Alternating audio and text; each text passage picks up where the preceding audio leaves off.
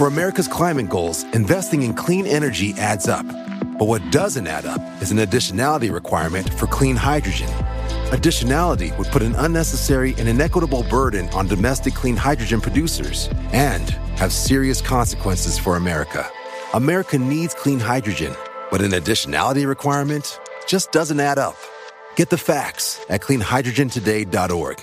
Paid for by the Fuel Cell and Hydrogen Energy Association. Why? Why? If you Why? have T-Mobile 5G home internet, you might be hearing this Why? a lot. Why? Every time your internet slows down during the busiest hours. Why? Why? Because your network gives priority to cell phone users. Why? Good question. Why not switch to Cox Internet with two times faster download speeds than T-Mobile 5G home internet during peak hours? Okay. Stop the whys and visit cox.com slash 5G home for details. T-Mobile prioritizes certain T-Mobile phone users over home internet users during times of congestion.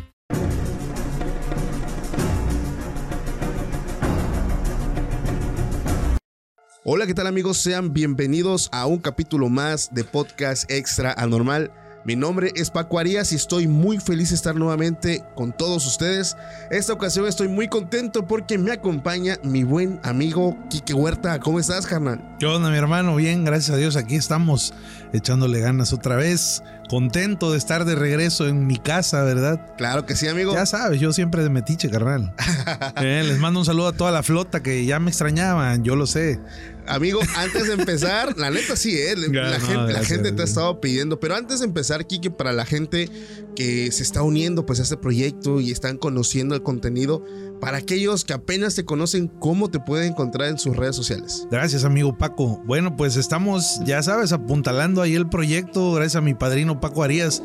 Este, aparezco en eh, YouTube, TikTok, e Instagram y Facebook como arroba no mires por la ventana. Ese es el proyecto que estamos este, trayendo ya ahora, gracias a Dios. Quiero decirte que estoy muy contento, hermano, porque justo en este momento que estamos grabando, acabamos de llegar a los 9 mil suscriptores en nuestro canal. Y digo nuestro canal, carnal, ¿eh? Sí, sí, sí. Nuestro canal, no mires por la ventana de YouTube. No, 9,000. hombre, muchísimas felicidades, Kike. Igual, yo estoy seguro que a partir de ese momento la gente también va a ir para allá.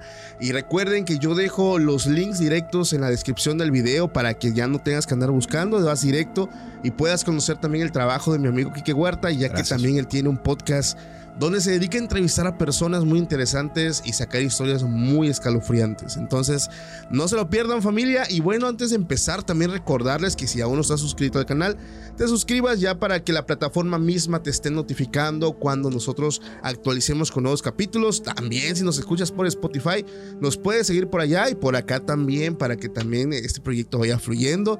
Vienen cosas muy chidas para este proyecto, entonces no te vayas, quédate hasta el final. Hoy como todos vieron, pues tenemos un tema que para los que no nos siguen en Instagram no tienen ni la menor idea de lo que hablamos en un en vivo que tuve con Quique, ya que para los que no lo sepan, todos los miércoles hago un en vivo en Instagram con mi, con mi amigo Quique Huerta, donde echamos el cotorreo, eh, aprovechamos para saludar a toda la banda, mandar saludos para todas partes del mundo donde nos estén escuchando. Y entonces, si aún no nos sigues en Instagram, también puedes seguirnos como Extra Anormal Podcast, donde vamos a estar haciendo los vivos y obviamente en No Mires por la Ventana también, para que estén muy atentos, ¿o no, Quique? Se pone buenísimo el cotorreo, ¿eh? 12 de la noche estamos arrancando la hora extra normal a través de Instagram en arroba extra normal podcast. Exactamente 12 de la noche hacemos los en vivos, entonces se pone... Tuve falta, por cierto, ahorita esta semana, pero ya las- la que viene ya me recupero. Ya estás. Temas de salud. Entonces familia, no se lo pierdan, síganos en nuestras redes para que estén pendientes. Esta, en ese capítulo vamos a hablar de un tema que ya lo habíamos acordado en ese en vivo, de lugares malditos de Latinoamérica. Entonces, es un tema que me emociona mucho porque ya traje una vez el de leyendas de Latinoamérica. Ahora vamos a hablar de estos lugares que, estos lugares que tienen un tipo de energía que provoca que pasen muchas catástrofes, eh, muchas cosas que no tienen explicación. Eh, muchos expertos, en la mayoría de los que yo voy a contar, y me imagino también los que tú nos vas a contar, son lugares que tienen historia, pero una historia muy trágica. Yo creo que en todos hubo en algún momento, en algún momento, eh, derramamiento de sangre, eh, alguna catástrofe que hizo que ese lugar quedara como con una energía que provoca que esto se siga repitiendo y los accidentes sigan pasando y sigan pasando. Entonces, si ustedes me lo permiten, y Kike también si me lo permites, quiero Adelante, arrancar Paco. con una- un lugar que es muy famoso y les apuesto que no saben o no se imaginan de qué voy a hablar. O sea, el lugar es el menos que les puede pasar por la cabeza a ustedes. Una iglesia, güey. ¿Por qué? ¿Por qué una iglesia? La gente va a decir, esta iglesia permanece cerrada a partir de lo que pasó aquí. Esta iglesia se encuentra en Caracas, Venezuela. Esta iglesia fue muy conocida, bueno, es conocida como la iglesia del Calvario, Capilla del Calvario, la cual es conocida como Nuestra Señora de Lourdes. Esta iglesia tuvo una gran fama allá por los años 80, güey, porque tenía un diseño bastante novedoso, bastante bonito para la época. Eh, la gente, eh, incluso de otras partes del mundo, iban solamente para conocer esta iglesia que era muy bonita visualmente y sobre todo la gentileza de sus párrocos pues lo hacía un lugar muy agradable, ¿no? Para la gente que profesaba pues la fe católica, que yo creo que muchas personas pues profesan esta fe y se sentía muy a gusto de tener pues esta iglesia, estaba bastante padre. Pero esto, algo que ocurre, hace que todo esto cambie y al día de hoy esa iglesia está cerrada, o es al menos la información que al día de hoy estoy yo obteniendo, ya que en esos años empezaron a correr rumores de que había un romance entre el párroco y una mujer de ahí. Entonces, pues la gente empezó a rumorar, eh, pues estos hechos, empezaban incluso a haber comentarios en la misma iglesia. Eh, la historia de los amantes se le llama, ¿no? Empezó a, a correr por todas partes de la ciudad, del pueblo, y los señalamientos hacia el sacerdote empezaron a hacer que él empezara a tener cambios.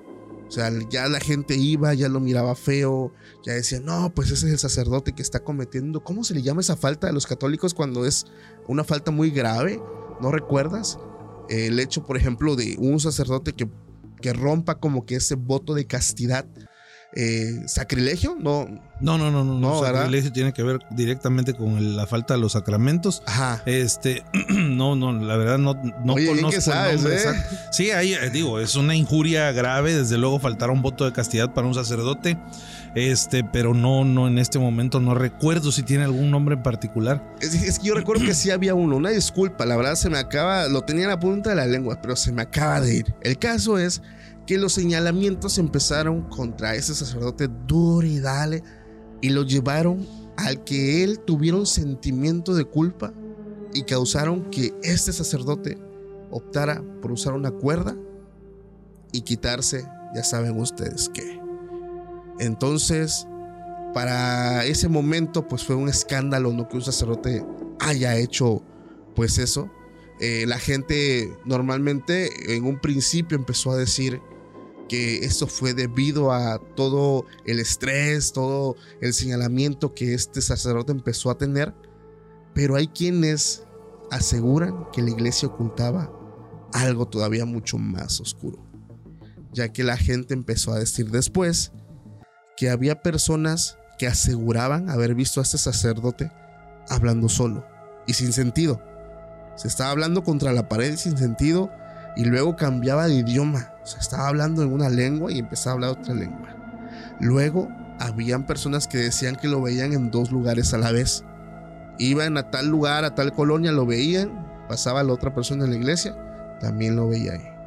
O sea, eran cositas muy extrañas que pasaba en ese sacerdote, que la gente empezó a decir, bueno, es que aquí hay algo más oscuro. O sea, aquí hay algo que en la neta ya sale de lo normal al grado de que la gente llegó a pensar que ya no se trataba de, de, él, sino ya se trataba de alguien más, su semblante cambió y empezaron las personas a decir que esto era una especie de posesión, de posesión demoníaca.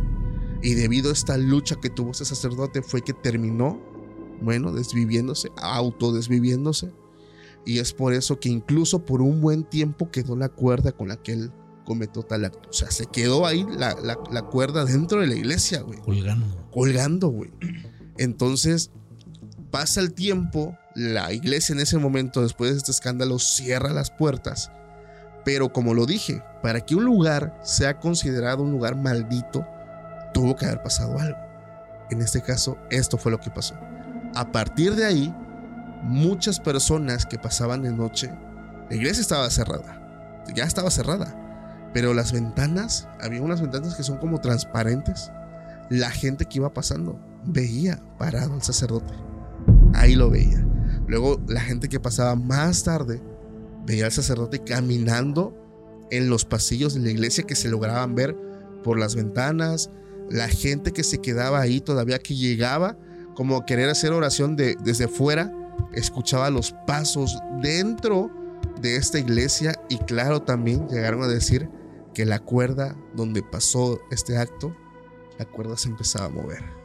Entonces este lugar es considerado uno de los lugares con gran leyenda, pero sobre todo por esta carga. Imagínate que dentro de una iglesia, un sacerdote se haya quitado la vida. Sea exactamente. Entonces imagínate ese tremendo lugar y con esto doy apertura a esta noche de historias de terror. ¿Qué te pareció, Kike? En Latinoamérica, esto en Venezuela. Esto en Venezuela, Caracas, Venezuela.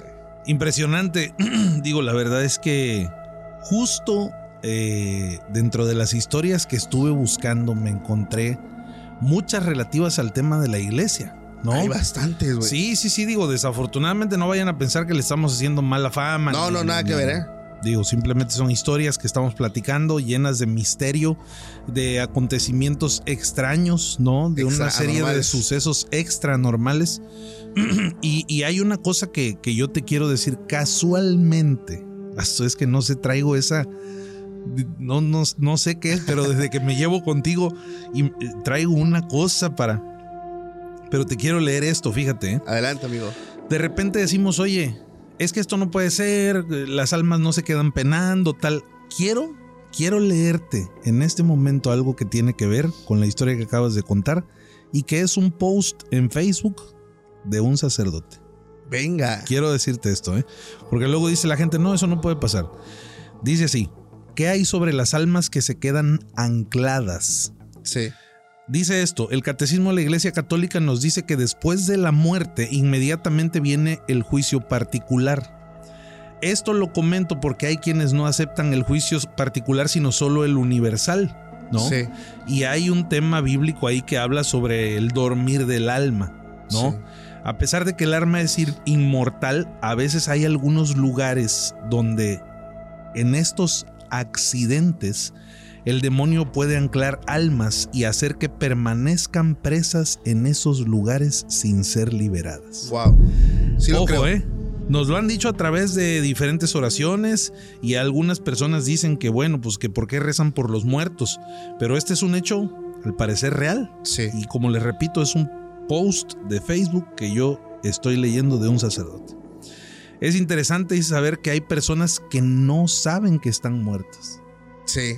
¿No? Entonces hay, un- hay un montón de cosas. Y, y bueno, sigue, no sigue, sigue. Pero esto, esto lo platico porque, 100%, güey. Hay lugares que se Porque, quedan cargados. por supuesto, tienes una situación aquí donde hay un comportamiento extraño, hay eh, una situación grave, ¿no? Y, y- y- y muere esta persona o se quita la vida bajo circunstancias raras. Entonces de repente eh, lo que pasa con estas almas es que se quedan ahí, Sí. ¿no? Eh, están en ese trance donde pues definitivamente no van ni para un lado ni para el otro. Exacto. Y hay personas que dicen que a lo mejor nosotros tenemos como un tiempo de vida ya establecido. Entonces el hecho de que nosotros nos adelantemos con esta acción, que no me gusta mencionar mucho el nombre porque es baneable, pero que nosotros nos adelantemos, como que hay personas que dicen que esos años que nos restaban, nos quedamos aquí todavía A penar, ¿no? a penar exactamente, a deambular por ahí, andar como que anclados a estos lugares. Sí, claro. Mira, re- realmente hay un sinnúmero de historias alrededor de, de esto, ¿no? Sobre todo de la iglesia. Es más, eh, justo estaba yo leyendo, eh, aparte de esta historia que tú platicas de Venezuela, eh, yo creo que Latinoamérica en general es conocida por la cantidad de exconventos o de lugares, eh, monasterios, ¿no? A, raíz de, que empezaron a ver a raíz de la colonización. ¿No? Algunos de ellos que quedaron inconclusos. Hay uno muy famoso, se me di- esto, se me fue el nombre ahora, pero hay uno muy famoso cerca de la ciudad de Oaxaca, en una comunidad Ah, sí, sí, sí. que es uno, de él. uno de los más grandes y más bonitos, pero Sí. que quedó inconcluso. Sí. ¿no? Incluso hay una historia que dice que aquí se dejó ver la mano del diablo porque el demonio al parecer fue quien no permitió que se terminara este lugar. Wow. Era un lugar pensado a, a una escala muy grande, lejos de la ciudad. Sí. Hay gente que dicen que quizá no le dedicaron los recursos necesarios, pero cuenta una de estas historias que en este ex convento, creo que es Santo Domingo, si no mal recuerdo, y la comunidad no recuerdo cómo se llama. Pero dicen que por los años de 1573 aproximadamente llegó una persona a supervisar la construcción de este lugar Sí. Y que cuenta la leyenda que a decir de las personas en aquel entonces quizá era el mismísimo Lucifer. oscuro. Sí. ¿no? Que Sí, llegó simplemente a evitar que se construyera el lugar. Sí. ¿no? No sé si es en esa Cortísimas historias. leyenda, güey, donde decían que, que llevaba un hombre trajeado. O sea, muy elegante. Se empezaba a pasetear por los pasillos, por algunos eh, lugares, por algunos jardines, pero solamente observaba. O sea, solamente observaba y nada más, güey. No sé si es en esa historia o es otra, pero me parece que sí, porque es donde él llegaba a, a supervisar y obviamente para evitar que esto se hiciera. No, y en todos lugares, estamos hablando ya de Venezuela, estamos hablando de México, te traigo una de Perú, ¿no? Venga. Un ex convento también. Digo, relativo. Me estoy echando varias mini historias aquí dentro de esa Sí. porque la verdad es un tema muy interesante, cabrón. Saludos a la banda de Perú, ¿eh? Hombre, un abrazo. En Lima, Perú, eh, hay un ex convento de San, eh, uy, se me fue el nombre, pero creo que es Santa Rita de Lima o Santa Catalina, no recuerdo. Pero hasta el día de hoy es un lugar lleno de misticismo. Quienes lo visitan comentan que incluso es muy parecido a las pequeñas ciudadelas españolas, porque es un lugar lleno de callejones, de pequeñas plazas, Ya. ¿no? Y además tiene un diseño muy bonito, ¿no? Donde cuentan que las primeras personas, las primeras monjas, ¿no? Que, que llegaron a habitar este lugar, eh, eh, eh, llegaban y se agremiaban a esta congregación simplemente para el hecho de servir a Dios, Sí. ¿no? Pero que era un lugar eh, sumamente bonito, sus, sus salones, sus cocinas, este, incluso hay quienes dicen que tenían un trato como muy especial, que cada una tenía su habitación, su cocina particular, y ya las leyendas empiezan a contar que incluso algunas de ellas tenían sirvientes para que las ayudaran en sus labores. ¿No? Además, bueno, pues eh, dentro de esto eh, es muy conocido que son lugares eh, eh, donde hay, hay santos beatos que fueron elevados a esa categoría por la Iglesia Católica y hay una muy conocida porque fue eh, eh, superando las barreras eh, de, de- de- de los lugares. eh, debido a su comportamiento, tenía una afección por la autoflagelación, Ok. ¿no? Incluso For America's climate goals, investing in clean energy adds up. But what doesn't add up is an additionality requirement for clean hydrogen. Additionality would put an unnecessary and inequitable burden on domestic clean hydrogen producers and have serious consequences for America. America needs clean hydrogen, but an additionality requirement just doesn't add up. Get the facts at cleanhydrogentoday.org. Paid for by the Fuel Cell and Hydrogen Energy Association. How powerful is Cox Internet? So powerful that one day, your daughter will be able to simulate a soccer match against some of the world's best players right from your backyard. Get gig speeds powered by fiber from Cox. It's internet built for tomorrow, today. Internet delivered through Cox's hybrid fiber coax network. Speeds vary and are not guaranteed. Cox terms and other restrictions apply. Hay algunas cosas que se conservan de esta beata, de esta santa, dentro del convento, como un cinturón de aproximadamente 60 centímetros de largo con 30 puntas de clavos, que era con los que tenía algunas sesiones de autoflagelación. Sí. Una serie de cosas, de repente uno no entiende algunas situaciones de la iglesia, ¿no? Son temas muy delicados, desde luego, llenos de mucho misterio. Recordemos que bueno, a título personal lo digo, como institución, yo creo que cualquier eh, eh, iglesia creo que es, tiene muy claras sus funciones y las cosas que hace. Desafortunadamente, pues a lo largo de la historia creo que siempre ha habido gente que ha tratado de confundir un poco a los demás. Y recordemos que además el mal se expande de esa manera, haciendo creer a los buenos que no existe. Sí. ¿no? Eh, sin embargo, bueno, no podemos hacer a un lado todo esto. ¿Cuántas iglesias, exconventos, las catacumbas en Europa, cuántos lugares hay no increíbles? De hecho, recuerdo una vez que ya me estoy extendiendo yo. ya dame mi hora, no, la neta, qué chido, eh. o sea, traes muy buen material y eso está genialísimo. Hice la tarea, carnal. Hiciste la tarea, güey. like porque Kike hizo el, hizo la tarea, güey. Microhistorias del mundo. Pero fíjate que este, algo que a mí me asombra mucho y esto mucha gente tal vez estén enterados de este tipo de situaciones es que hay conventos de monjas y ahorita no tengo el nombre porque no tenía planeado hablar de esto donde incluso se quedó en un clip de un en vivo que hice en TikTok donde una persona me platicaba algo sumamente aterrador y muy triste porque decía que su papá fue a trabajar eh, le estaban comentando que en ese convento había unos problemas en las tuberías de drenaje. Fueron, escarbaron y empezaron a encontrar restos de personitas pequeñas, haciendo énfasis en bebés. Entonces son cosas muy trágicas, muy tristes, que mucha gente en ese clip empezó a decir, sí, esto sí pasa en esos lugares, eh, en tal lugar también pasó esto, y mucha gente empezó a dar fe de que estas cosas pasan. Y es por eso que luego eh, estos lugares, imagínate todo lo que pasa, el derramamiento de sangre inocente que, que puede ocurrir y cómo quedan estos lugares como calientes en el sentido de que quedan como marcados o sellados por estas, no sé si son estas almas, estos espíritus o son otros, pero empiezan como que a atormentar a la gente de estos lugares por eso que pasó ahí. Sí, claro, incluso es donde nacen las leyendas, las historias extranormales, ¿no? En lugares como este, por ejemplo, eh, hay, hay, lugares muy conocidos eh, eh, en la zona centro del país, ex conventos también, donde incluso hay gente que afirma que por las noches en, en, los salones de estos lugares, que ahora pues, regularmente son museos, se llegan a escuchar incluso el llanto de estos niños, ¿no? Sí. La verdad son cosas terroríficas e inexplicables, ¿no? Sí. Yo te quiero comentar una historia que esta sí es de México y le hicieron una película, no sé si adivinas cuál es. Este, Amores perros. casi, casi, casi. Es la del kilómetro 31, güey. Sí, claro.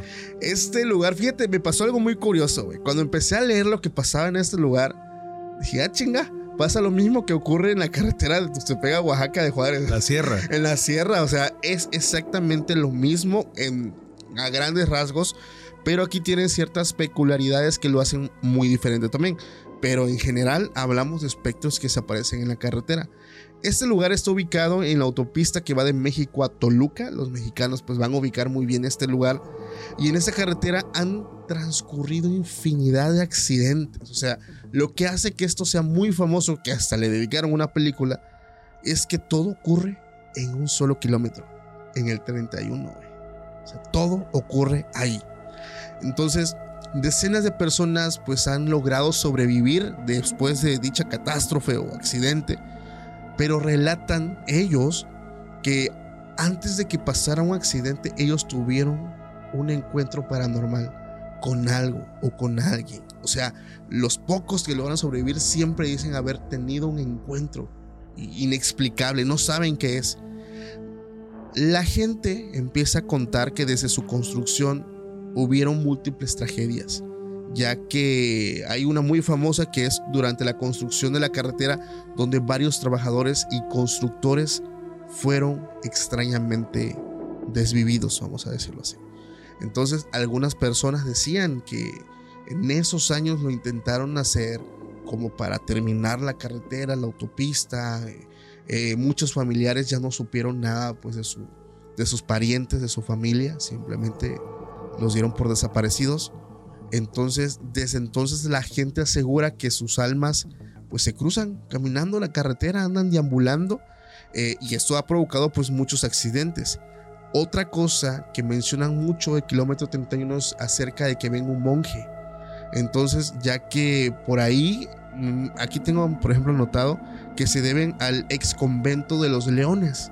Entonces, también en ese momento hubieron muchos monjes que perdieron la vida. Y la gente que ha sobrevivido a estos accidentes dice haber visto a personas con la vestimenta de un monje. O sea, van como si fueran un monje. Y esto hace que los distraigan y metros adelante pasa la catástrofe.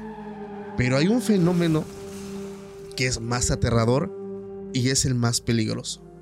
Y siempre lo he dicho, cuando se trata de un niño. O sea, puede ser el fantasma de la mujer, puede ser el fantasma del monje, pero el del niño es el más peligroso y aquí me están dando la razón. Este, esta historia cuenta que cerca de ese lugar una madre envuelta en la locura terminó con la vida pues del pequeño.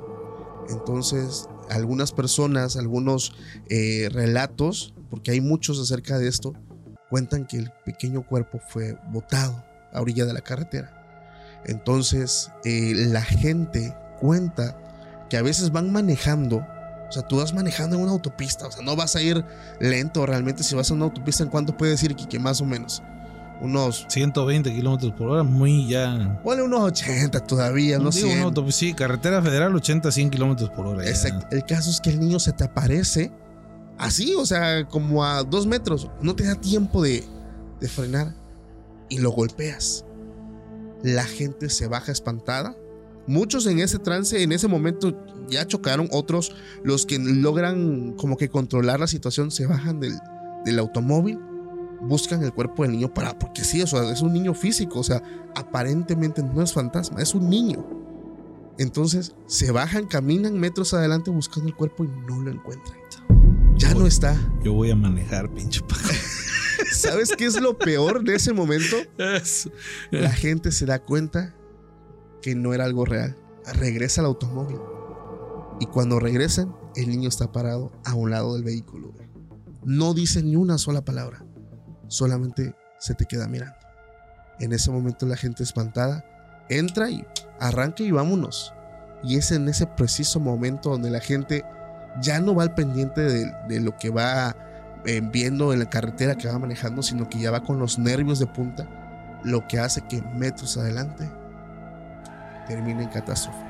Otras personas que lograron eh, sobrevivir y que el niño eh, les pasó todo eso del niño, dicen que cuando van manejando y espejean, está sentado atrás. O sea, pero siempre cuando es el niño, algo pasa. O sea, es como el ente más peligroso, como te lo decía, es el del niño, güey. Entonces, este lugar se hizo muy famoso por este tipo de, este tipo de situaciones que han transcurrido de mucho tiempo atrás y son decenas, cientos de accidentes son cosas que pasan, como tú decías muy bien, eh, eh, en el camino de la Sierra de Oaxaca, ¿no? Hay historias muy parecidas. Justo hay un lugar en particular donde hay una capillita en una de las curvas de la sierra, está el kilómetro también mencionado, luego lo vamos, voy a investigarles bien el dato. Sí. Este, pero es justo eso, ¿no? Está un niño jugando, eh, incluso por eso tuvieron que poner esa capilla como para darle descanso a esa alma que está ahí penando, que seguramente fue víctima de alguna circunstancia extraña, ¿no? Eh, digo, ¿qué te digo? O sea, fíjate que hubo un comentario hace, hace un, un video o dos eh, ahí en el canal donde alguien decía que nuestros abuelos nos prepararon muy bien para creernos todas estas historias. no, eh, la verdad, eh, Paco Arias me ha aconsejado muy bien en varias cosas y en una de las cosas que me aconseja es no le hagas caso mucho a esa gente. Pero yo no lo puedo evitar. No lo puedo evitar porque, como yo te he dicho desde el principio de, de esta gran amistad, Paco, considero que hay gente que te abre esa parte de su vida donde se ve expuesta a contarte algunas cosas y que la tires a loca de repente, ¿no? Sí. Y creo que sí hay que tener una parte de respeto por esto, porque estoy, estoy seguro que si bien no son cosas que nos conste y que hayamos vivido, pues hay una persona que sufrió. No, tú lo acabas de decir, oye, este kilómetro 31 se te pone el niño, más adelante te accidentas, te pones mal, vienes, lo cuentas y que hace mucha gente te tiran a loco. Pero me estoy saliendo mucho del tema, yo esto te lo estoy platicando porque vas a decir que tiene que ver eh, este, este tema de, de lo que te puso este cuate, ¿no? Me pone ahí que nos prepararon muy bien.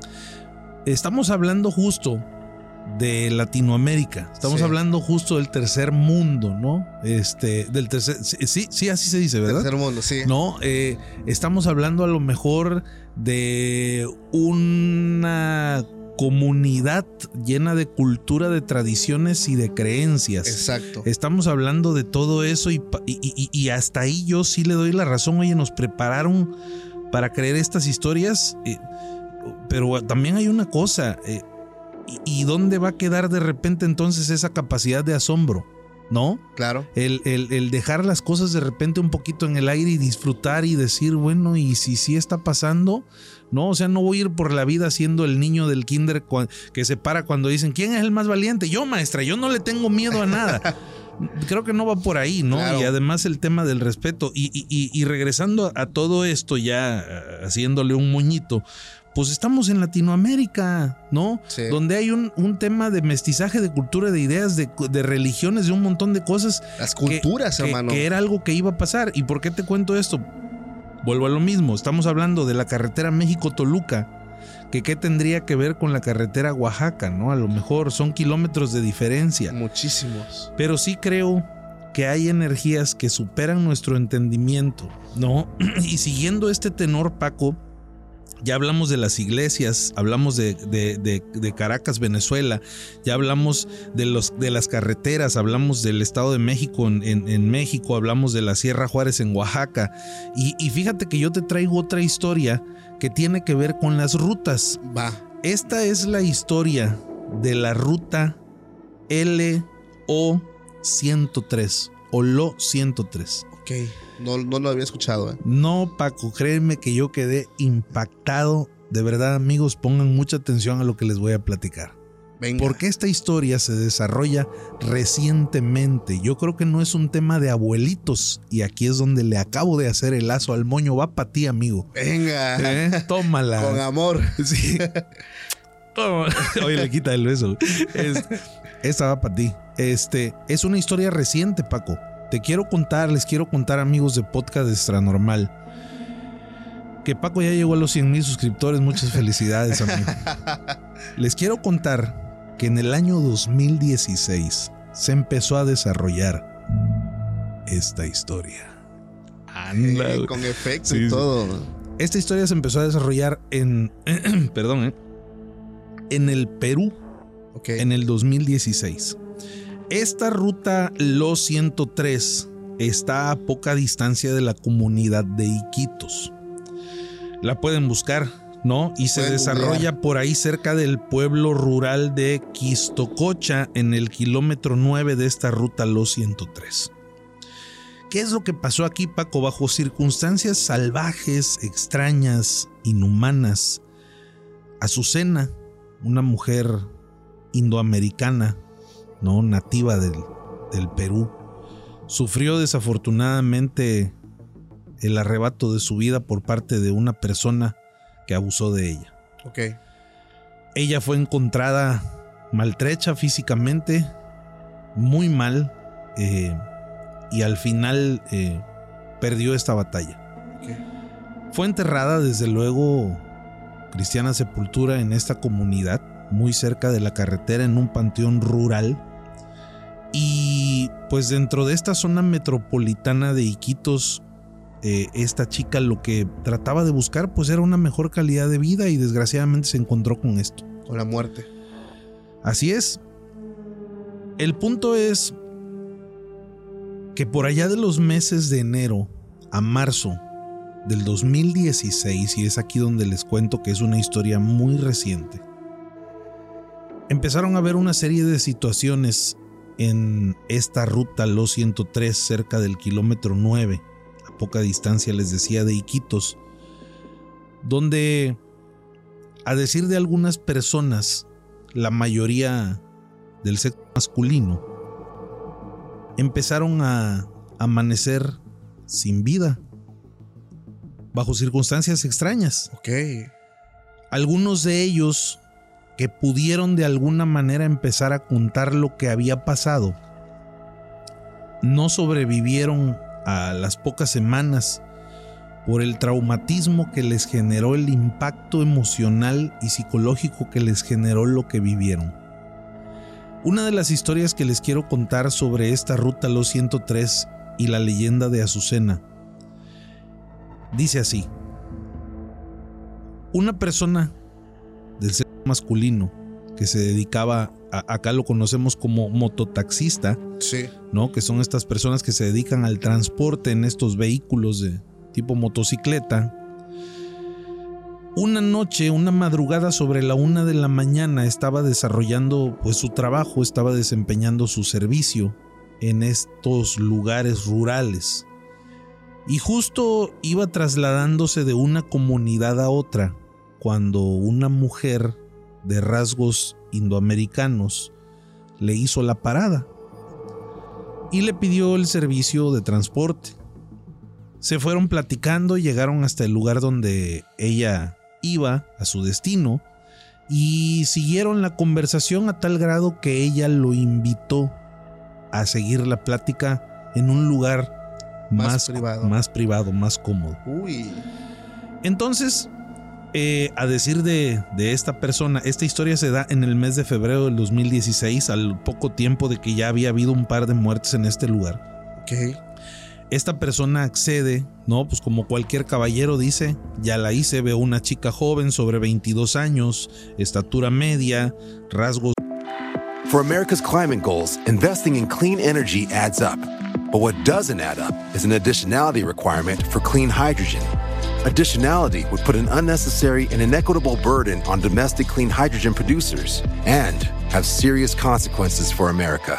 America needs clean hydrogen, but an additionality requirement just doesn't add up.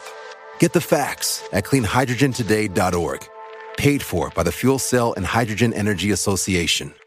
Why? Why? If you have T-Mobile 5G home internet, you might be hearing this Why? a lot. Why? Every time your internet slows down during the busiest hours. Why? Why? Because your network gives priority to cell phone users. Why? Good question. Why not switch to Cox Internet with two times faster download speeds than T-Mobile 5G home internet during peak hours? Okay. Stop the whys and visit cox.com slash 5G home for details. T-Mobile prioritizes certain T-Mobile phone users over home internet users during times of congestion. Finos, eh, sí, indoamericana, pero de, de- de- de unos rasgos muy característicos, ¿no? Sí. Eh, y esta historia, lo más raro, lo más extranormal es que es secundada por una persona, una mujer que atendía el motel al cual llegaron. Ella los vio llegar al motel. Sí vio a las dos personas. Las dos personas. Ve a la mujer, ve al caballero, se trasladan en este mototaxi, ingresan al motel. ¿no? Ellos estuvieron platicando eh, durante largo tiempo, desde luego. Incluso los ve salir, les cobra, se despide y se van cerca de las 3 de la mañana.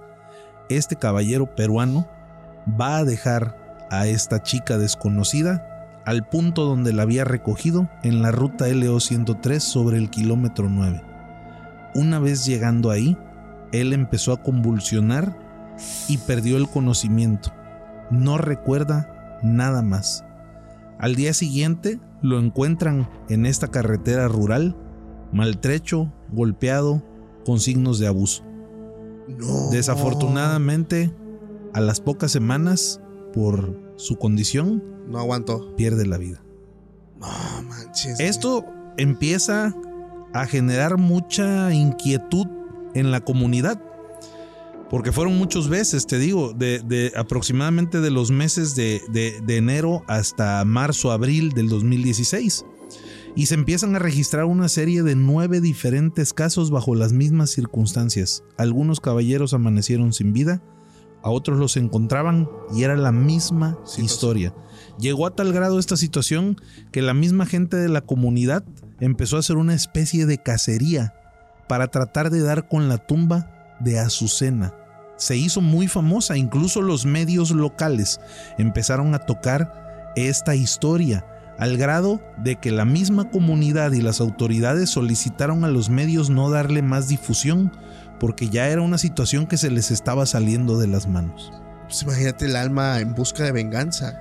Se dice, a decir de esto de los lugareños desde luego, que eso era lo que Azucena estaba buscando. Sí. Es una historia conocida muy reciente, eh, donde la gente dice que su objetivo era lograr, lograr acabar con 12 hombres en un tiempo y periodo definido para ella poder descansar en paz.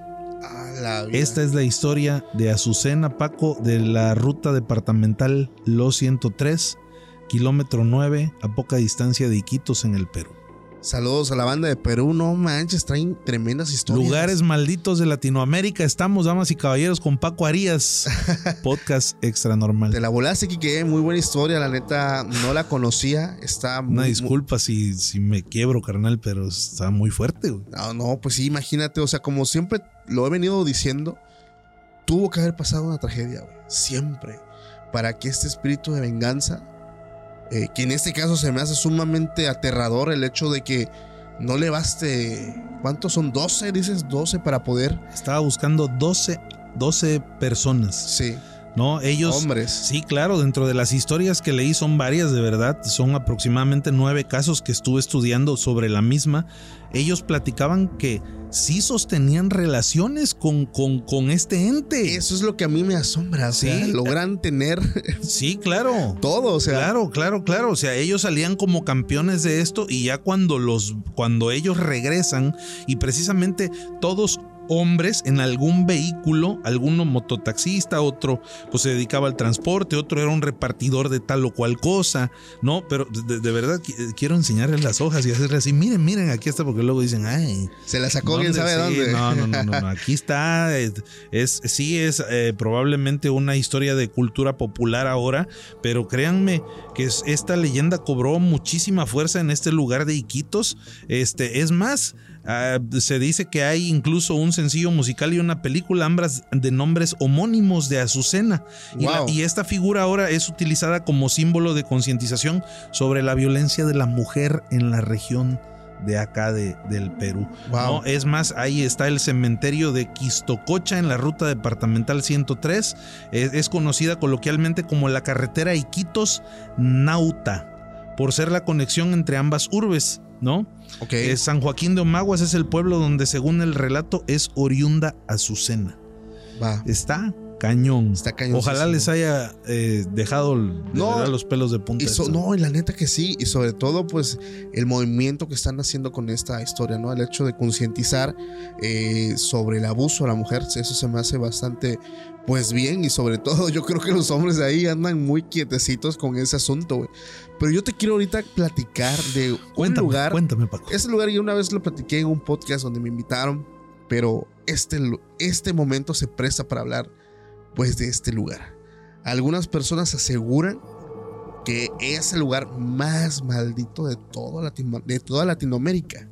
O sea, la gente rumora. El lugar se llama El Salto del Tequendama. ¿No has escuchado de él? No, nunca. Esto se ubica en Colombia. Saludos para la banda de Colombia, un abrazo. Colombia, mi gente. Este también es conocido como el lago de los muertos por la cantidad de personas que se han ido a aventar ahí. Este lugar es una de las cascadas más altas de Latinoamérica que inicialmente en la parte de arriba donde es el mirador fue una estación de ferrocarril para más adelante convertirse en un hotel con 12 habitaciones para la alta sociedad. O sea, solamente la gente pudiente, la gente con dinero podía estar en esos lugares. Era el hotel, tenía su restaurante, todo acá muy bonito. Pero empezaron a ocurrir ciertas cositas que fueron haciendo que este lugar se fuera maldiciendo. Todo empieza, la primera víctima, la gente cuenta que fue una monja que iba en su vehículo y este sufre una volcadura y ella pierde la cabeza. Como que ese fue el génesis de, todo esto. Empieza a partir de aquí el montón de tragedias. Hay gente que, bueno, principalmente mucha gente se iba exclusivamente a desvivir ahí. Porque una, el aventarse desde, desde esas alturas era una muerte segura. Entonces, pues no había pierde. Pero hay también muchas leyendas dentro de ese lugar. Primero se habla de una niña. Aquí hablamos otra vez del espíritu infantil, la cual dicen que si tú vas de noche y tú entras a este lugar, a donde eran las instalaciones, te vas a encontrar a una niña que tiene una pelota en las manos. Y si tú entras, eh, e-, ella como que te va siguiendo y llegan a un punto donde la niña te lleva a una parte del mirador. Y esta niña ahí no te dice nada, solamente te avienta la, la pelota. Cuando cae la pelota, te das cuenta que no era, la, que no era una pelota. Cuando volteas a ver dónde cae la pelota, te das cuenta que era su cabeza. En ese momento tú te espantas y es donde caes al acantilado. Hay otra historia donde dicen que se aparece también el espíritu de una mujer, la cual, eh, consumida por el sentimiento de ruptura, decide pues desvivirse también ella sola, aventándose de este lugar. Y la gente dice que va a este lugar y empiezan a escuchar a murmullos y como que les hablan. En tu caso, imagínate, está cerca y, Kike, Kike, Kike. Y Kike va y se asoma y ve a una mujer que está ahí parada en el mirador, llorando. Y cuando te acercas a tocar su hombro y decir, bueno, ¿qué pasa? ¿Todo está bien? Esta mujer te abraza, su rostro lo muestra y su rostro está partido y se avientan los dos al vacío, otra vez. Entonces, este lugar es sumamente aterrador porque hay muchas leyendas que se cuentan pues acá. Incluso estaba yo investigando hace unas horas atrás que hubo un grupo de periodistas, güey, que fueron a, ver, o sea, por qué pasaba todo esto. Esto fue hace algunos años. Pero estos periodistas llevaron equipo y personas para poder entablar ya una conversación con los espíritus del lugar. Ya iban buscando hablar con alguien del otro mundo para que éste le dijera por qué estaban pasando estas cosas. Y efectivamente, hubo un punto donde eso les empieza a decir, nunca debiste haber entrado aquí. Este lugar está maldito por las decenas de almas que no encontramos la luz. En ese momento la gente se espantó, pero tuvieron muchos problemas para lograr salir de ahí. Hay quienes aseguran que los del equipo de investigación no todos salieron. O sea, eh, son ciertos rumores que se van creando de que pues este lugar realmente tiene una carga negativa muy grande. ¿Dónde dices que fue esto? Eh, Colombia. Colombia. Me vinieron rápidamente algunas cosas a la mente, trasladándolo siempre acá a lo regional. ¿Tú sabes dónde está el puente Metlac? El Metlac está muy cerquita de Orizaba. No, no, no, no. no el Metlac es un puente muy famoso. Eh, que, que, es el puente ingeniero, no sé qué cosa, no recuerdo el nombre, tiene el nombre del ingeniero porque ahí hay una leyenda. Digo, acá estamos hablando de una cascada, ¿no? Sí. Acá estamos hablando de una cascada. Yo lo que me acordé rápidamente es que este, eh, eh, de este puente cerca de, de, Orizaba, el Metlac le llaman. Es más, hay dos puentes, el Metlac es el viejo y el otro es el nuevo, pero más o menos, ahí me corrigen nuestros amigos suscriptores de Podcast Extranormal si me equivoco, pero erigen este puente y es uno de los favoritos de la gente de la región cuando ya dijeras tú se quieren ir a desvivir. Okay. Hay una infinidad de historias de gente que se ha aventado, ¿no? Este, en algunos casos han tenido la suerte, ¿verdad? O la mala suerte, no sé cómo le quieran decir Yo ellos. creo que la mala suerte. Pero de caer en los árboles de la parte de abajo. Esto está por la zona ya de los mil escalones, o no sé cómo le llaman. Está muy cerquita ahí, te digo, de Orizaba, de Córdoba, de esa zona. Este, pero es eh, rápido, me acordé de, de, es, de esa parte. Y, y el puente le pusieron el nombre del ingeniero porque cuenta la historia, supuestamente, que el ingeniero que hizo ese puente una vez que lo terminó, lo usó para lanzarse al vacío. Oh, la vida. Es una historia fuerte. Otra que me acordé rápidamente, muy cerca de aquí, el salto de Yipantla. Ese sí lo he escuchado. Es aquí cerquita, por Sí. Catemaco. Exactamente. Bueno, esa cascada tiene también una leyenda. Eh, es- eh, recordemos que este lugar de los Tuxtlas, Catemaco y todo esto ha sido un lugar que se ha utilizado en algunas ocasiones para grabar películas. Es más, Sí. creo que uno de los Terminator, no, de los estos, este, no Terminator, el otro de Arnold Schwarzenegger, hombre. Este, Se. Depredador. Depredador. Una de las de Depredador fue grabada ahí. Ok. Una o varias, o no sé. Pero la cosa es que hay una leyenda en el Salto de Yipantla muy similar, que es esta cascada, donde hay una película que van a grabar y hay una escena donde sacrifican a un caballo, ¿no? Le suben a un jinete, un muñeco, ¿no? El Sí. caballo empieza a correr, a correr, a correr y desde arriba de la cascada... Ah, sí lo aventaron en serio. Aventaron al caballo. Esa es una historia que cuentan allá los, los lugareños también. Ojalá nos la puedan compartir ahí en los comentarios. Pero a raíz de eso, bueno, pues un sinfín de temas extranormales ahí en el Salto de Yipantla. Por el caballo. Por el caballo, sí, me acordé ahorita que dijiste la cascada y dije, ah, traigo varias. Es que esa es una varias. crueldad, no manches. Crueldad animal, hombre, a ver si no tenemos problemas con video.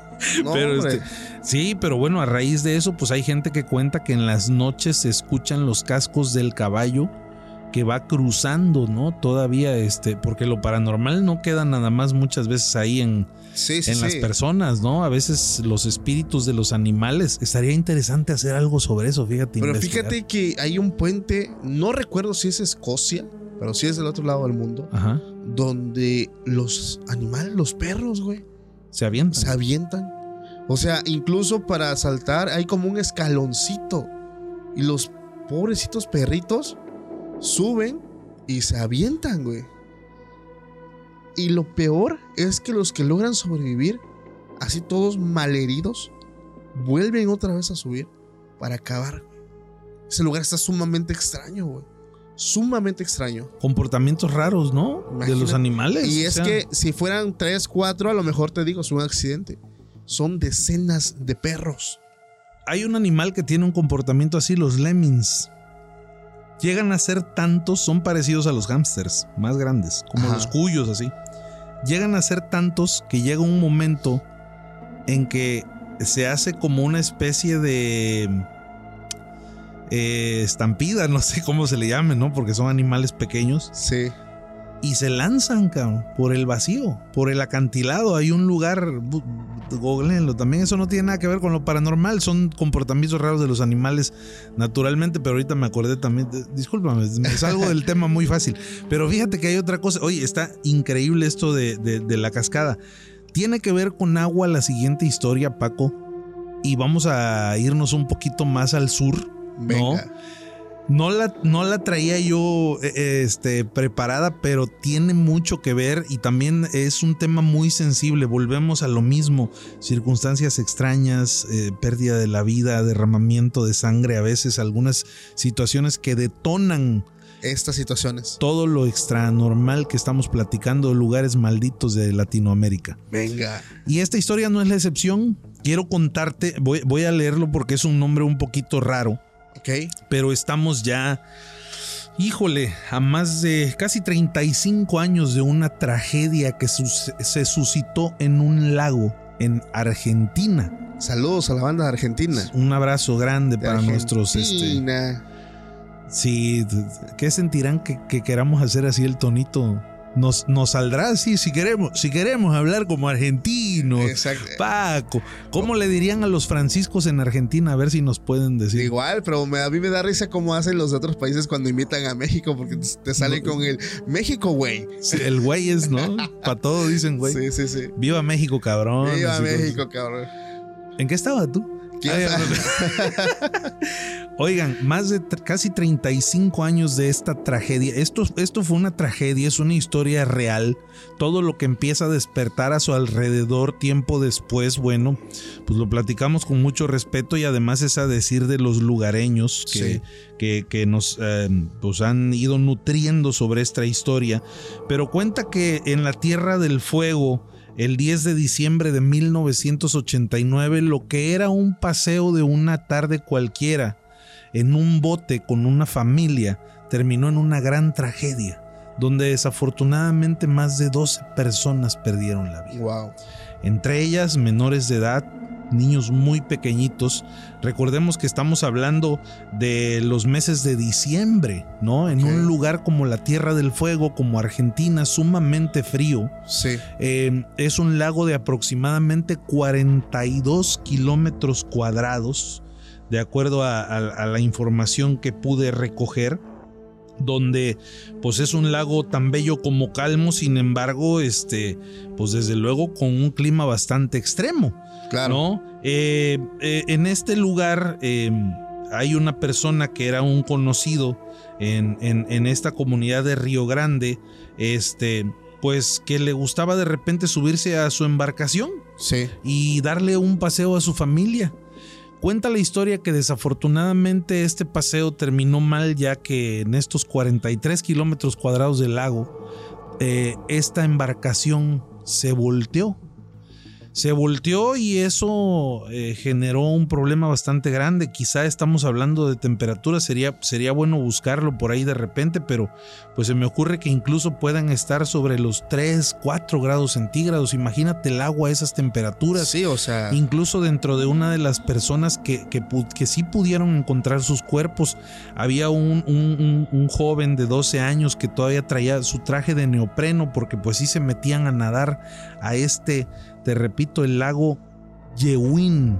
Ah, ok. Yewin, el lago Yewin. ¿No? Desgraciadamente esto eh, se suscita, la, el- el- el- la embarcación se voltea y genera que haya esta, esta pérdida desafortunadamente de, de vidas tan, tan triste, tan grave. Y em- se empiezan desde luego a desarrollar las actividades de rescate. Llegan muchos lugares, medios de comunicación, la gente de la comunidad y cuentan las personas que vivieron esta tragedia hace cerca de 35 años que entre los lugareños cercanos al lago se veían solamente las caras largas y devastadas de la gente del lugar. No, porque eran familias que conocían desde luego y que generaron un dolor inmenso en toda la comunidad. Sin embargo, la historia no termina aquí, Paco. Esto se empieza a poner un poquito extraño eh, tiempo después, cuando la gente empieza a escuchar una serie de chapuzones, gritos desesperados de niños y algunas otras situaciones que consideraron bastante graves e inquietantes. Incluso eh, esto le pone un toque de misterio en lo que te voy a contar a continuación. Uno de los cuerpos de las pequeñas desgraciadamente nunca fue encontrado. Después de 35 años nunca tuvieron éxito encontrando el cuerpo sin vida de esta pequeñita. No manches. Lo cual le pone un toque de misterio mucho más grande a la situación. Gente asegura que pues ella no descansa en paz. De verdad que lo contamos con mucho respeto y dolor porque son situaciones que uno no quiere vivir. Estamos Claro. hablando de la vida de una pequeñita. Desafortunadamente, bueno, eh, también no podemos a veces hacernos de oídos sordos o los ciegos Sí. ante situaciones que estamos presenciando y que pues desde luego muchas veces, muchas veces van más allá de nuestro entendimiento. Eh, la gente empieza a escuchar estas situaciones y se vuelven cada vez más, eh, más recurrentes. ¿no? Al grado que justo como platicabas en una de las historias que nos acabas de decir, llega un equipo de personas con equipo especializado para tratar de grabar algunas psicofonías y apariciones que la gente del lago eh, Yewin eh, ya había de alguna manera denunciado para esta gente. Ellos llegan y el equipo empieza a trabajar en esta zona del lago, empiezan a entrevistar a mucha gente, empiezan a hacer el recuento de todas las situaciones que habían vivido, a recrear algunas situaciones dentro del lago y empiezan a hacer todas las grabaciones. Es un equipo de gente que se dedica desde luego al tema paranormal, que tienen equipos especializados.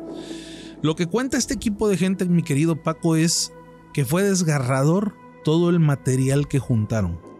Ellos aseguran tener en su posesión desde videos hasta audios con todo lo que la gente decía que pasaba en este lugar. Ah, sí lo capturaron. Sí lo capturaron.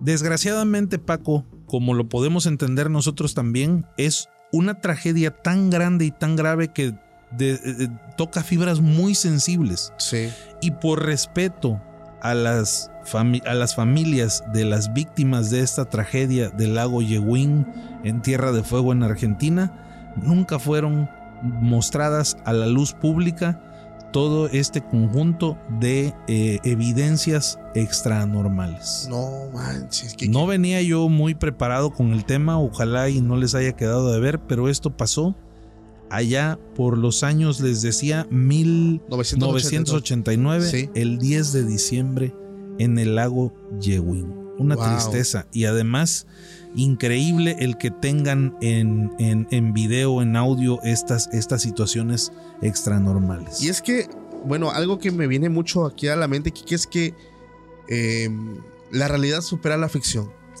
Si nos vamos a hablar de películas en su mayoría donde hay un villano que busca venganza, siempre es porque falleció eh, a causa um, algo muy, muy trágico, o sea, y estos vienen buscando venganza.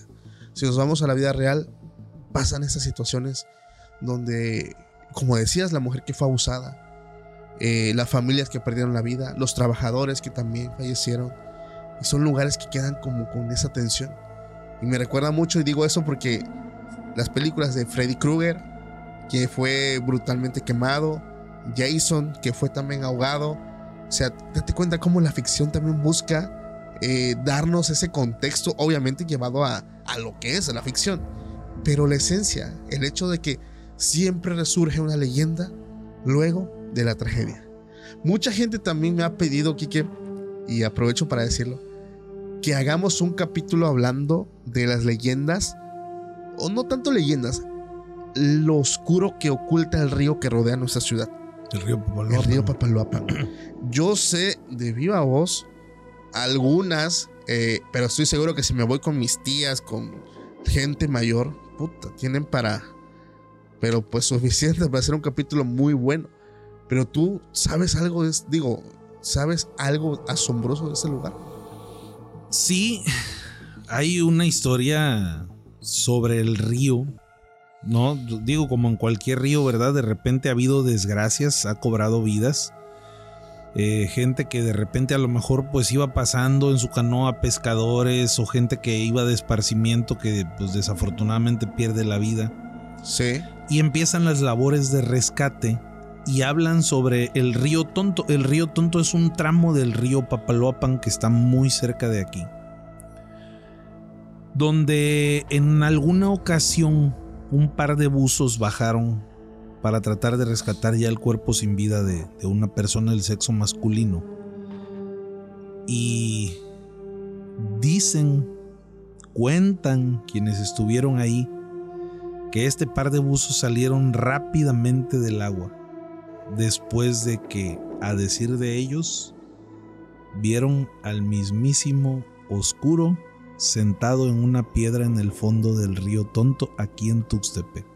Y es que no es solamente esa historia, hay varias donde cuando la tragedia del niño... apareció el diablo, güey. Va a acabar pronto. Sí, exactamente. ¿Por qué la gente dice eso? O sea, mucha gente dice que al fondo lo logran ver. Pescadores. Digo, ahorita ya no son unas aguas para pescar. Cristalinas, Sí, ¿no? o sea, Claro, realmente el río está sumamente contaminado.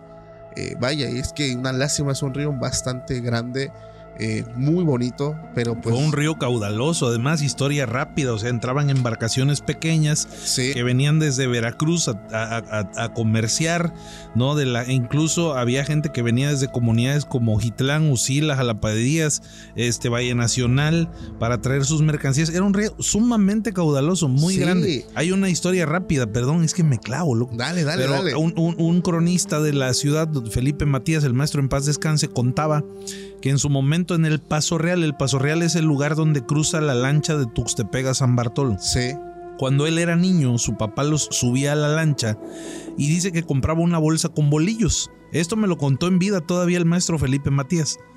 Tuve ese, ese gusto. Dice que cuando iban cruzando el río Papaloapan, en ese entonces en su infancia, te estoy hablando, güey, de hace 80 años, no sé, no manches. 70, una cosa así, ¿no? Él les daba un bolillo el señor a cada uno de sus hijos y ese bolillo lo remojaban en el agua del río y se lo comían. No, manches. Eso era el río Papaloapan. Sí, o sea, imagínate. Seguimos. Sí, o sea, mi abuelita me contaba también, güey, que la gente, pues ya vivía aquí en una colonia que es donde pasa el río y la gente y se iba y se echaba un chapuzón. O sea, ahorita si entras ahí sales con tres ojos y con infección en la piel. En todos lados. en todos lados. No, la verdad es una lástima que sí está sumamente contaminado. Sí. Pero hay muchísimas historias detrás Ah, de este río. o sea, La cuenca del Papaloapan está plagada de lugares. Nos podemos ir de verdad a cualquier comunidad. Lo vamos a hacer muy seguramente, Paco. Este, a cualquier comunidad nos podemos ir y vamos a encontrar historias increíbles. Yo Sí. eh, y retomo lo de lo de hace rato, de verdad, porque me quedó muy en mi pecho eso de que nuestros abuelos nos prepararon para creernos estas historias. Mira, no sé, o sea, de verdad, yo no creo que vaya por ahí el asunto. Este, eh, sí es un tema cultural, pero también es un tema real. Yo no Sí. creo que tanta gente esté tan perdida como para estarse inventando tantas cosas que al final pasan en todos lados. Hoy Claro. estamos hablando de Latinoamérica, vamos a hacer a lo mejor un, un especial. Ya son historias mucho más viejas. Estuve buscando, por ejemplo, temas de Europa, castillos, Conde Drácula, Sí, el sea. monstruo tal, hombre lobo. Y si te das cuenta, hay mucha semejanza. Oye, nosotros hablamos de nahuales, cabrón. ¿No? eso siempre lo he dicho. Y existen en muchas culturas. Claro, o sea, hablamos de nahuales aquí y tienes cuántos temas en eh, misma Europa. Oye, un fulano que es vampiro, un güey que es hombre lobo, un otro que no sé, ¿no? Este, eh, vamos, a Asia, ¿no? Que los dragones, o sea, todo, todo, todo- yo creo que la historia de la humanidad está rodeada de misticismo, de misterio y de... no, mucha gente dice que es una necesidad que uno tiene por creer en algo. Sí. Pero, pues sí, yo sí creo que muchas cosas salen del imaginario colectivo, claro. pero también estoy seguro que Debe- alguien, alguien debió haber visto algo claro. para que estemos hablando de esto. Exactamente. No es de gratis. Y esos fueron los que miraron por la ventana. Los que se atrevieron. Yo les digo hoy, no mires por la ventana. Mi buen Quique, gracias por esta ya, ya, ya acabamos, ¿no? ¿Cómo? ya, no me hagas, traigo más historias. Neta. No, no es cierto, no es cierto. No, manche, Quique. Bueno, igual para la banda, una vez, Quique, recuerdan sus redes sociales porque Claro que sí, Paco, gracias. dentro de poco vamos a anticiparle. Voy a estar yo de invitado. Ya, suéltalo. No, no, pues vamos a este, eh, van a ver este video primero, estoy seguro. Sí, sí, sí. O sea, porque ya es en unos días. es- este, Entonces, bueno. sí, pero de todas maneras, para que se vayan para allá. Ahorita acabando este video, váyanse porque ya estoy con Paco en No mires por la ventana. Allá vamos a estar. Perdón, te gané la sorpresa. Ya a estar la sorpresa. Voy a estar de invitado en el podcast de Quique. Pues contando temas muy interesantes. Eh, va a ser también un tipo de entrevista donde voy a revelar algunas cosillas un poco más personales, pero sobre todo pues trayéndole las mejores historias del momento y las antiguas también, que son las que están muy buenas, las viejitas. Todo tiene un origen. Todo tiene un Estoy origen. seguro, tú lo dijiste una palabra clave, el génesis de las cosas. ¿De dónde vienen nuestros peores miedos? Uf, Vamos a hablar de eso. Vamos a hablar de eso. del miedo. Aguas, ¿eh? Aguas y muchachos, de verdad, por favor, te lo pido a ti que estás ahí del otro lado, no mires por la ventana. Venga. Familia. Oigan, gracias. Felicidades, Paco. No había venido. Ya están los 100 mil suscriptores. Dame chance de felicitarte. Gracias, Estoy hermano. muy contento. Es un gran logro. Ya vas mucho más arriba. Este, y de verdad, muchas gracias por salpicar todo esto hacia tu amigo y servidor. Ya hoy, pues yo celebro 9 mil, ¿no? Ya estás a nada los 10 ¿Qué- mil, ¿Te amigo. acuerdas cuando tú tenías 9 mil suscriptores? Claro que sí. Me ¿Qué? acuerdo que compré unos globos, Ajá. compré un vinito y me arranqué un capítulo yo solo, dedicado para todos los seguidores, güey. Cuando cumpliste Cuando cumplí los 10 mil. los 10 mil suscriptores. Orgullosamente no se me olvida, güey. La neta, bien contento. Me fui a la tienda china, hermano. Yo en ese- déjenme contarles aquí algo muy, muy, este, muy personal. Este, yo quería hacer algo, pero pues la economía en ese entonces estaba muy mal, o sea. no, sigue estando, carnal. Sí, sí, pues sí, o sea, realmente. Pero en ese momento más todavía. Sí, Entonces, claro. yo quería darles algo porque yo tenía una promesa de que llegando a los 10 mil yo iba a hacer una exploración en una fábrica que está aquí. Entonces, tú sabes que dentro de esa fábrica han pasado tragedias y no quiero entrar en detalles porque no quiero problemas legales, pero so- vamos a dejarlo así. Han pasado cosas y dentro de esa fábrica muchos trabajadores pues han contado experiencias paranormales eh, en muchas áreas, en- especialmente en túneles. El caso es que yo dije, ok, yo vivía en ese entonces pegadito a la fábrica, güey. Dije, llegando a los 10 mil, a huevo que voy a hacer una exploración ahí. Llego a los 10 mil, güey. Este, desde antes empecé yo a meter papeleo. Fui como 5 o 6 veces a, a la fábrica a pedir permiso, güey. Me lo negaron. Negado, obviamente, pues porque eh, no iba a ser como que una investigación como que favoritiva para ellos. No, Realmente claro, iba a revelar pues. pues tanto lo que pasa paranormal, pero el origen, el por qué pasa, ¿no? ¿Por qué venga un hombre? Porque ese hombre en su momento fue un trabajador. El caso es que no lo pude hacer, güey. La gente se deprimió porque la neta fue algo que yo anuncié muchísimo y este y pues no se pudo, entonces dije a, mi esposa, ah, es que quiero darle algo, pero no tengo dinero, ¿qué, qué hago? No, pues junté unos pesos, pedí prestado, güey. Me lancé a la tienda china buscando globos, no me los llenaban de gas, de aire en ese momento, tuve que ir a otro lugar, güey, le regateé, güey, hice muchas cosas para hacer muy especial ese episodio, güey. Te lo juro, está sencillito el episodio, muy humilde, pero lo hice con el corazón, o sea, la Todavía neta. está arriba. Todavía está arriba, güey. Fue, fue el especial, 10 mil suscriptores. Mucha gente me felicitó y gracias a toda la gente que también llegó y los que se están manteniendo. Mira, mi más afectuoso eh, abrazo para todos, todo mi amor, todo mi cariño para todos ustedes, porque gracias a ustedes, pues esto se está logrando. Está muy chido, carnal. La verdad es un gran proyecto. Yo nunca me imaginé formar parte de algo así. La flota ya sabe cómo somos de miedosos, ¿no? Ya Sí. lo hemos dicho muchas veces. Pero neta, güey, me da muchísimo gusto. Además, te dedicaron un par de notas ahí, aquí en la región, ¿no? De que te llegó tu Sí, placa y sí, todo. Y eso está muy chido que la flota te reconozca. Gracias, No, na- amigo. digo, además ya te están reconociendo en un montón de lugares. Yo lo he vivido ahora a tu lado, este, en esta aventura. Costa Rica, Honduras, Guatemala, Perú. Argentina, Colombia. Neta, o sea, está padrísimo ver todo esto y precisamente era una de las cosas yo creo que nos llevó hoy a hablar de, de estos lugares malditos de Latinoamérica, Exacto. devolverles un poquito de lo mucho que están haciendo, ¿no? Y nos quedaron pendientes todavía muchísimos, ¿eh? porque hay un buen de lugares Sí, todavía de, países que no tocamos. Queda pendiente. Y bueno, chicos, ya saben, váyanse no mires por la ventana. Allá vamos a estar próximamente. Ya estamos ahorita, vayan para allá. Vayan para allá porque se vienen cosas muy chidas. Gracias a los que se quedaron. Nos vemos en la próxima. Bye. Vientos, Quique. For America's climate goals, investing in clean energy adds up. But what doesn't add up is an additionality requirement for clean hydrogen. Additionality would put an unnecessary and inequitable burden on domestic clean hydrogen producers and have serious consequences for America. America needs clean hydrogen, but an additionality requirement just doesn't add up. Get the facts at cleanhydrogentoday.org. Paid for by the Fuel Cell and Hydrogen Energy Association. Why? Why? If you have T-Mobile 5G home internet, you might be hearing this Why? a lot. Why? Every time your internet slows down during the busiest hours. Why? Why? Because your network gives priority to cell phone users. Why? Good question. Why not switch to Cox Internet with two times faster download speeds than T-Mobile 5G home internet during peak hours? Okay. Stop the whys and visit cox.com slash 5G home for details. T-Mobile prioritizes certain T-Mobile phone users over home internet users during times of congestion.